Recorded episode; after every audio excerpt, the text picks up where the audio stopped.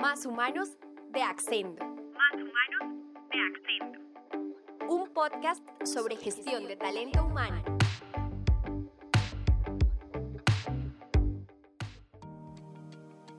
El estrés es una parte inevitable del trabajo. Es común que todos en nuestra vida profesional lo padezcamos, pues a pesar de que nos guste mucho lo que hacemos, hay días en los que podemos sentirnos estresados por los horarios, las fechas de entrega o las reuniones inesperadas.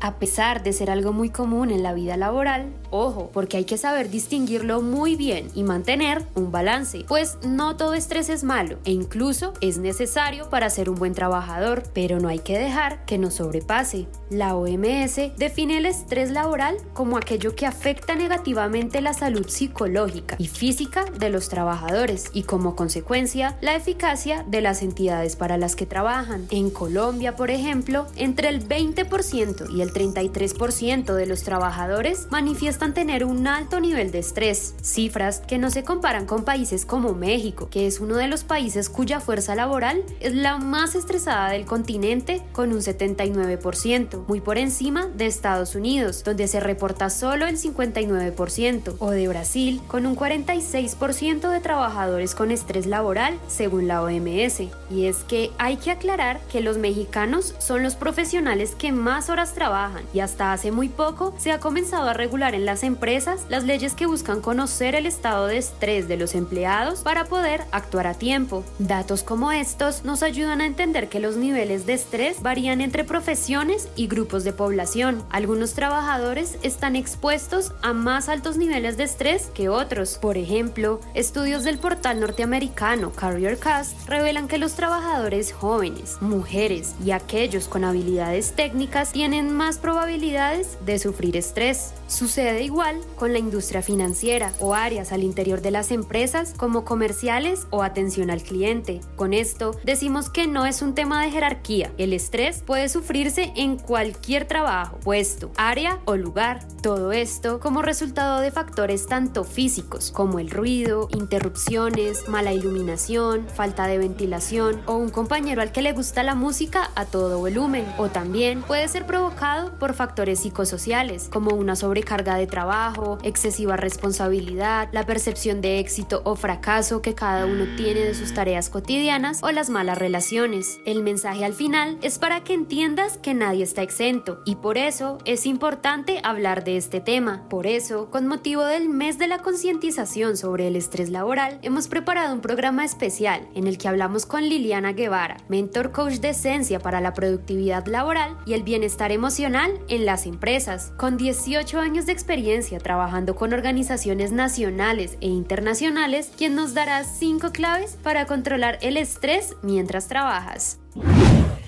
Bienvenidos a un nuevo capítulo de Más Humanos de Accendo. Los saluda nuevamente Paula Bonilla y los invito a acompañarme en este nuevo episodio en el que con motivo del mes de la concientización sobre el estrés laboral hemos preparado algunas recomendaciones. Comencemos.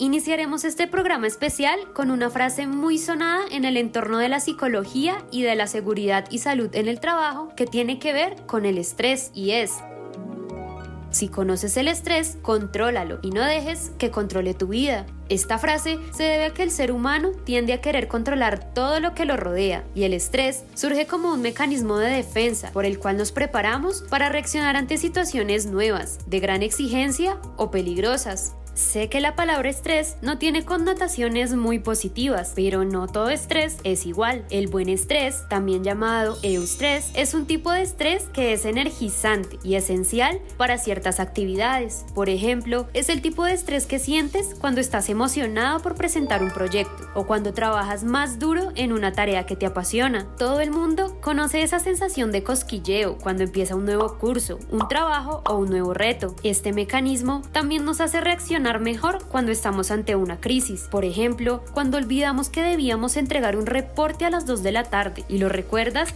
cuando solo tienes unas horas para terminarlo. El problema de todo esto viene cuando esta situación se prolonga en el tiempo y el estrés se vuelve crónico. Si los problemas en el trabajo no terminan nunca, si el curso es demasiado exigente o si ocurre un problema familiar que parece no tener solución, entonces nos quedaremos en el estrés constante que ya no proporciona nada bueno.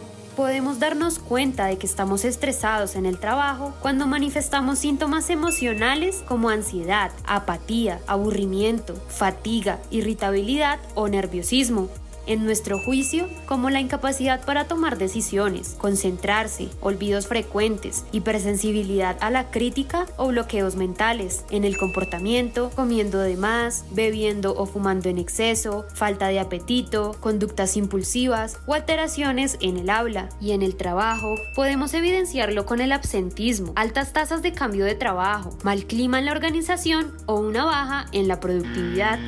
No puedes permitir que el estrés laboral tenga un efecto en tu salud. Para ello, existen muchas maneras en las que puedes aprender a manejar el estrés laboral. Es por ello que contactamos a Liliana Guevara, mentor coach de esencia para la productividad laboral y el bienestar emocional en las empresas, para que nos des cinco claves para controlar el estrés mientras trabajas.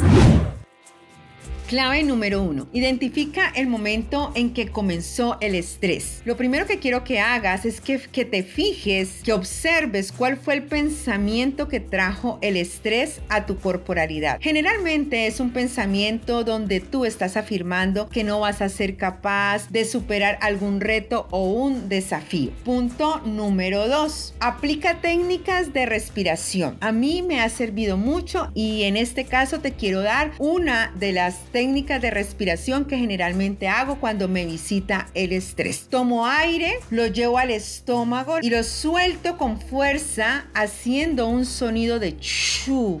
Clave número 3. Adopta una postura física antiestrés. Te voy a poner un ejemplo. Vas a poner tus manos, tus brazos, tu cabeza, tu mirada hacia arriba. Cuando ya tengas esa mirada, tus brazos y tus manos hacia arriba, vas a entregar al universo una gran sonrisa. Esto lo puedes hacer durante dos minutos. Otra de las técnicas, que sería la número cuatro, es la técnica de desenfocarte. ¿Qué significa esto? Significa que te vas a desenfocar de una manera consciente de la situación, de la actividad que te hizo causar ese estrés. Te desenfocas haciendo cosas diferentes. Puedes ir a tomarte un vaso con agua, puedes ir a jugar con tus hijos si estás haciendo trabajo en casa, también puedes jugar con tu mascota o simplemente vas a un lugar donde esté entrando el sol en tu casa y permites que el sol te abrace. Clave número 5. Por mi experiencia he comprobado que cerrar los puños de las manos, abrirlas con fuerza, volverlas a cerrar con fuerza, abrirlas con fuerza durante unos dos minutos, vas a poder soltar el estrés. Eso te ayudará mucho a encontrar nuevamente la paz y la tranquilidad.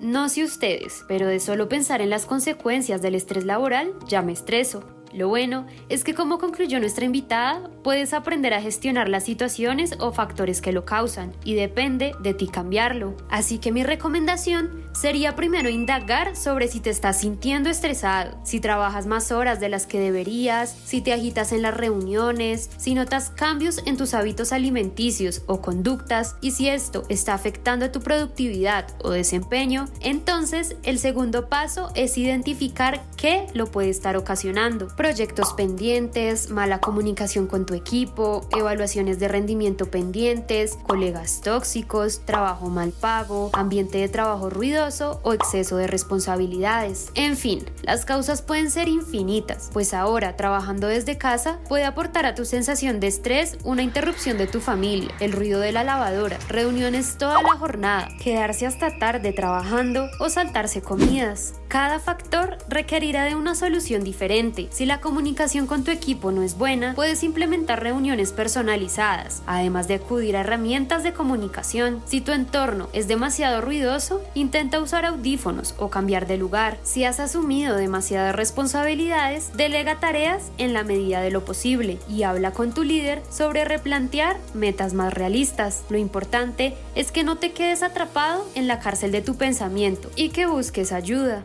Si requieres un buen sistema para identificar o manejar adecuadamente el estrés laboral, Accendo puede ayudarte. Ingresa a accendo.com diagonal Demos General para solicitar un tour por nuestra plataforma de clima o cultura o sencillamente busca nuestra plantilla de encuestas de riesgo psicosocial.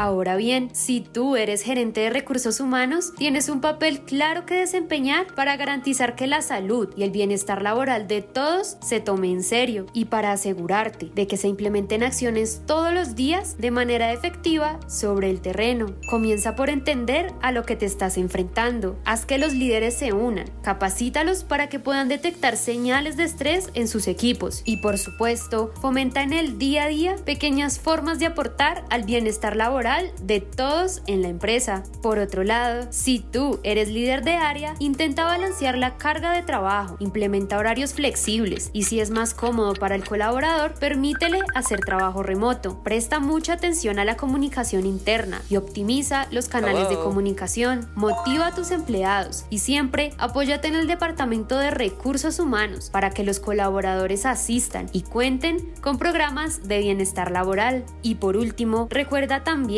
que el estrés laboral no solo afecta al trabajador, sino también puede tener efecto en el desempeño de la empresa. Así que procura contar con programas y medidas de prevención de riesgo psicosocial para toda la organización. Aumenta el tiempo y recursos para la realización de las tareas, para que se facilite el trabajo en toda la empresa. Establece jornadas de descanso obligatorias e integra la empresa con especialistas en seguridad y salud en el trabajo, que puedan ayudar a los colaboradores que lo soliciten. Thank you. Si continúas sintiéndote sobrepasado por el estrés laboral, habla con alguien y cuéntale cómo te estás sintiendo. Tal vez te dé una solución que no veías posible. Liliana Guevara, nuestra invitada de hoy, puede ayudarte. Para obtener su información de contacto, podrás encontrar sus redes sociales en la descripción de este podcast. Encontrar formas de aliviar tu estrés puede ayudar a mantenerte saludable y a sentirte mucho mejor. Controla tu estrés, no dejes que él te controle a ti. Con estos tips tan importantes para afrontar el estrés laboral, llegamos al final de nuestro programa. Recuerda que puedes encontrarnos en Instagram como arroba accendo piso hr y accendo en Facebook y LinkedIn. Y ya que estás aquí, síguenos para encontrar todo el contenido de recursos humanos que necesitas para aplicar en tu trabajo diario. Soy Paula Bonilla y te agradezco por acompañarme una vez más en Más Humanos de Accendo, donde estamos para dar respuesta a tus preguntas sobre gestión del talento humano. Hasta la próxima.